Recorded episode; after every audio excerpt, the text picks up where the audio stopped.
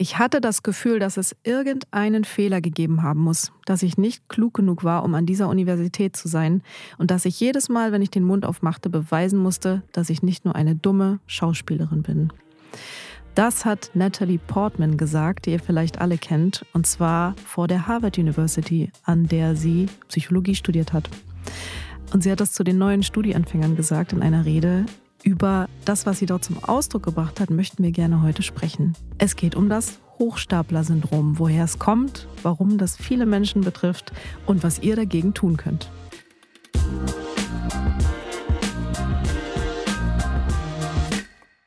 Herzlich willkommen bei Zuhören Karriere machen, dem Podcast, der euch in wenigen Minuten in eurer Karriere voranbringt. Ich bin Fanny Jimenez, ich bin Psychologin und Journalistin bei Business Insider und bei mir ist heute Hendrike Rudnick, Karrierejournalistin bei Business Insider. Hi Henny. Hi Fanny, ich bin schon total gespannt auf die Folge heute, weil ich glaube, das ist auch ein Thema, das einfach total viele Menschen betrifft und wovon auch schon ganz schön viele Leute mal was gehört haben. Vielleicht magst du aber direkt mal anfangen. Hochstapler-Syndrom, was ist das denn eigentlich genau? Ja, ich glaube, ganz wichtig für den Anfang ist zu sagen, das Wort Syndrom ist so ein bisschen irreführend. Ich glaube, man spricht besser von einem Phänomen, weil betroffen sind, man schätzt so inzwischen 70 bis 80 Prozent aller Menschen, die das irgendwann im Leben mal erleben, dieses Hochstapler-Syndrom. Das ist gekennzeichnet durch ganz starke Gefühle von Selbstzweifeln. Ja, entdeckt hat das äh, eine Psychologin namens Pauline Rose Clance von der Georgia State University. Die hat das gesehen bei ihren Patientinnen. Das waren gut ausgebildete Akademikerinnen, die viel erreicht hatten im Job und die beständig das Gefühl gequält hat, dass sie diesen Erfolg eigentlich gar nicht verdienen, dass sie gar nicht qualifiziert genug sind und dass andere möglicherweise irgendwann entdecken, dass sie sozusagen nur ein Hochstapler sind. Daher rührt dieser Name. Wahrscheinlich hat ja jeder mal irgendwie das Gefühl zu denken, oh Gott, was mache ich denn hier eigentlich? Aber bei diesem Hochstapler-Syndrom bzw. Phänomen ist es ja schon ein bisschen drastischer, oder? Ja, deswegen würde ich gern ein paar ganz typische Warnzeichen mal nennen, die Psychologen als charakteristisch bezeichnen für das Hochstapler-Syndrom, damit man es unterscheidet von so einer normalen Nervosität, die ja jeder mal hat. Dazu gehört zum Beispiel die Unfähigkeit, eigene Erfolge zu verinnerlichen, also wirklich zu sich zu nehmen. Auch so eine Angewohnheit, erreichte Erfolge herunterzuspielen. Dann diese Angst, enttarnt zu werden oder als äh, untalentiert oder unerfahren abgestempelt zu werden. Auch übrigens so eine Vermeidung, um Feedback zu bitten oder auch um Hilfe zu fragen. Das heißt, wer davon betroffen ist, vermeidet, dass andere noch mal genauer hingucken, was sie da eigentlich tun. Ne? Dadurch, dass sie große Angst haben, dass sie aufgedeckt werden. Das ist aber ganz schön anstrengend, oder? Also ich finde, wenn man die ganze Zeit das Gefühl hat, jetzt enttarnt zu werden und dass demnächst deine Chefin, dein Chef um die Ecke kommt und sagt, was machst du eigentlich hier? Du kannst doch gar nichts. Das hat doch enorme Auswirkungen auf die Psyche. Ja, absolut. Vor allen Dingen, wenn das eben über einen längeren Zeitraum so ist. Ne? Die Warnzeichen, die ich gerade genannt habe, die zeigen ja schon, dass das so eine ganz große innere Anspannung gibt, weil dieser Anspruch an sich selbst so ungeheuer hoch ist, also eigentlich übermenschlich hoch. Ne? Damit geht ja einher, ich darf keine Fehler machen, ich muss alles perfekt abgeben. Also jede Schwäche wird vermieden. Und das ist natürlich auf Dauer extrem anstrengend, führt dazu, dass man sich unter Umständen überarbeitet, dass man die eigenen Grenzen nicht respektiert und bei manchen tatsächlich auch ins Burnout oder in eine Depression. Du hast es gerade schon gesagt, Schätzungen zufolge erleiden 70 bis 80 Prozent der Arbeitnehmerinnen und Arbeitnehmer irgendwann in ihrem Berufsleben mal ein Hochstapler-Syndrom. Und jetzt hast du gerade auch gesagt, wie krass gefährlich das auch werden kann. Also wenn wir dran denken, Burnout, vielleicht sogar Klinik, über längeren Zeitraum krankgeschrieben, Gibt es dann irgendwelche Tipps, wie man sich davor ja quasi schützen kann oder dass man sagen kann, ich merke gerade, da, da kommt sowas auf mich zu, wo du sagst, okay, hier könnt ihr noch die Reißleiner ziehen? Ja, gibt es tatsächlich. Zum einen ist es so, dass Unternehmen selbst etwas dafür tun können, dass es ihren Angestellten nicht so ergeht. Es gibt nämlich bestimmte Situationen, die das Hochstapler-Syndrom fördern.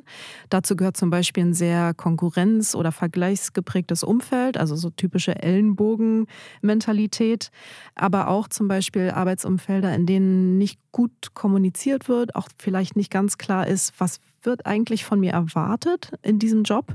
Das führt dann bei Menschen, die dazu so ein bisschen neigen, dazu, dass sie selbst die Erwartungen an sich sehr, sehr hoch setzen.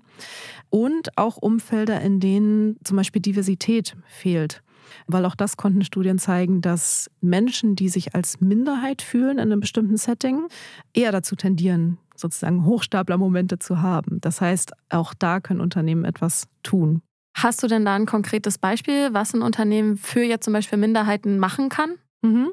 Also ein bewährtes Konzept ist ein Mentoring-Konzept. Das geht zum Beispiel sehr gut, indem man, also idealerweise allen Beschäftigten, die man hat in einem Team, jemanden zur Verfügung stellt, der als Mentor agiert, der eben zum Beispiel nicht ganz so optimale Unternehmenskommunikation so ein bisschen abfangen kann, der die Erwartungsklärung machen kann, also eben alles, was dabei hilft, genau zu verstehen, wofür bin ich hier, was ist mein Job und wann reicht es auch. Ne? Und auch diese Feedback-Schleife, die ja Menschen, die zum Hochstapler-Syndrom neigen, nicht so gern haben, können sie dann nicht umgehen. Das heißt, sie kriegen kontinuierlich Feedback darüber, wo stehen sie gerade, wie läuft es gerade. Und auch wenn sie das aktiv nicht einfordern, hilft es ihnen aber, wenn sie es bekommen. Nun gilt ja aber das Hochstapler-Syndrom nicht nur für Minderheiten. Du hast gerade gesagt, die sind eher betroffen, aber gibt es denn noch andere Faktoren, die einen Menschen vielleicht anfälliger machen dafür? Wir haben ja eben schon so ein bisschen Situationen besprochen, die das Hochstapler-Syndrom fördern können. Es gibt aber neben diesem sozusagen situativen Umfeld auch einen Anteil, der ein bisschen in der Persönlichkeit der Menschen liegt. Wir kennen das zum Beispiel von der Angst. Ja, es gibt ja Menschen, die sind von Kindheit an ein bisschen ängstlicher, ein bisschen vorsichtiger und es gibt Menschen, die sind ein bisschen risikofreudiger und das zeigt sich oft schon sehr früh im Leben. Psychologen nennen das die Trait-Komponente, also etwas, was wirklich fest in der Persönlichkeit verankert ist. Bei Angst beispielsweise, wer also eine Tendenz hat, schnell Angst zu haben, sich Sorgen zu machen, der tendiert zum Beispiel auch eher zum Hochstapler-Syndrom. Ich kann mir auch vorstellen, dass es auch Menschen sind, die zum Beispiel zu Perfektionismus neigen oder nicht so gut im Delegieren sind oder so. Ja, genau.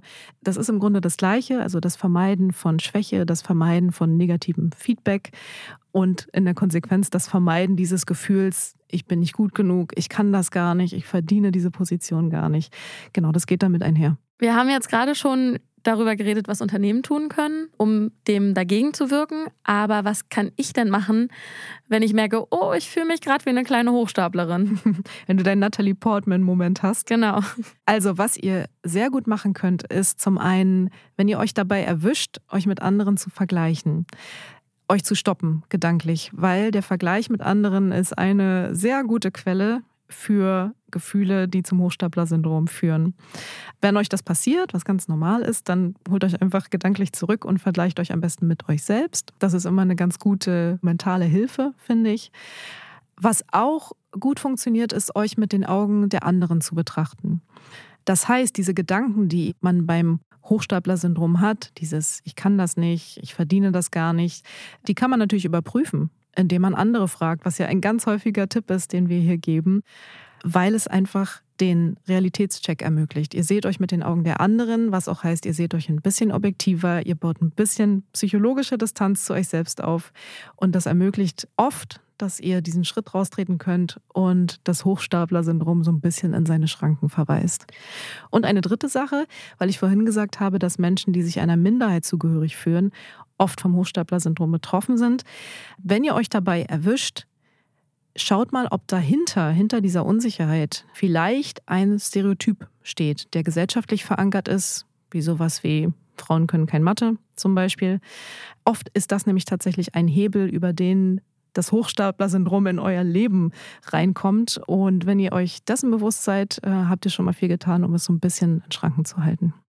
Aber trotzdem, wenn man jetzt daran denkt, ist ja im Kern die Sache gar nicht so schlimm. Ne? Also der Gedanke, naja, ich möchte irgendwie ein bisschen besser sein. Es muss ja jetzt nicht unbedingt schlimm sein, besser zu werden, oder? Ja, ich glaube, es spielt eine große Rolle, wie ausgeprägt dieses Gefühl ist, das mit dem Hochstapler-Syndrom einhergeht, dieses Nicht genügen und nicht gut genug sein und wie oft das in eurem Leben präsent ist und wie intensiv es auch ist. Es gibt sogar Untersuchungen, die zeigen, dass so ein bisschen Hochstapler-Syndrom-Gefühle manchmal helfen können, über sich hinauszuwachsen, weil man eben diesen hohen Anspruch an sich selbst hat. Es darf nur nicht zu viel werden. Und es gibt auch eine Untersuchung, die zeigt, dass Menschen, die vom Hochstapler-Syndrom manchmal betroffen sind, sehr feinfühlig in Interaktion sind, weil sie natürlich immer gegenchecken, wie komme ich gerade an und so weiter. Auch das muss nicht schlecht sein, wenn es nicht wahnsinnig stark ausgeprägt ist. Das heißt, auch wenn wir wissen, zu starke Selbstzweifel und Unsicherheit mit sich selbst kann wirklich auch auf die Psyche schlagen. Aber es ist halt einfach wichtig, da auf sich ein bisschen selbst aufzupassen und ja, vor allem sich seinen Stärken und Fähigkeiten bewusst zu werden und das auch nicht immer die ganze Zeit in Frage zu stellen. Total richtig. Ihr habt ja jetzt ein paar Tools an die Hand bekommen. Ich kann ja nochmal zusammenfassen. Also sucht euch idealerweise ein Umfeld ohne Ellenbogenmentalität, wo gut kommuniziert wird, wo ihr genau wisst, was von euch erwartet wird und wann gut ist. Und wenn ihr euch erwischt bei diesen Gedanken, ich bin nicht gut genug und ich verdiene das gar nicht, dann diszipliniert euch auch einmal und glaubt diesen Gedanken nicht und checkt gegen mit anderen Menschen, ob das wirklich so stimmt. Vergleicht euch mit euren eigenen Leistungen und nicht mit anderen. Und dann habt ihr eine gute Chance, einen gesunden Umgang mit dem Hochstapler-Syndrom zu finden.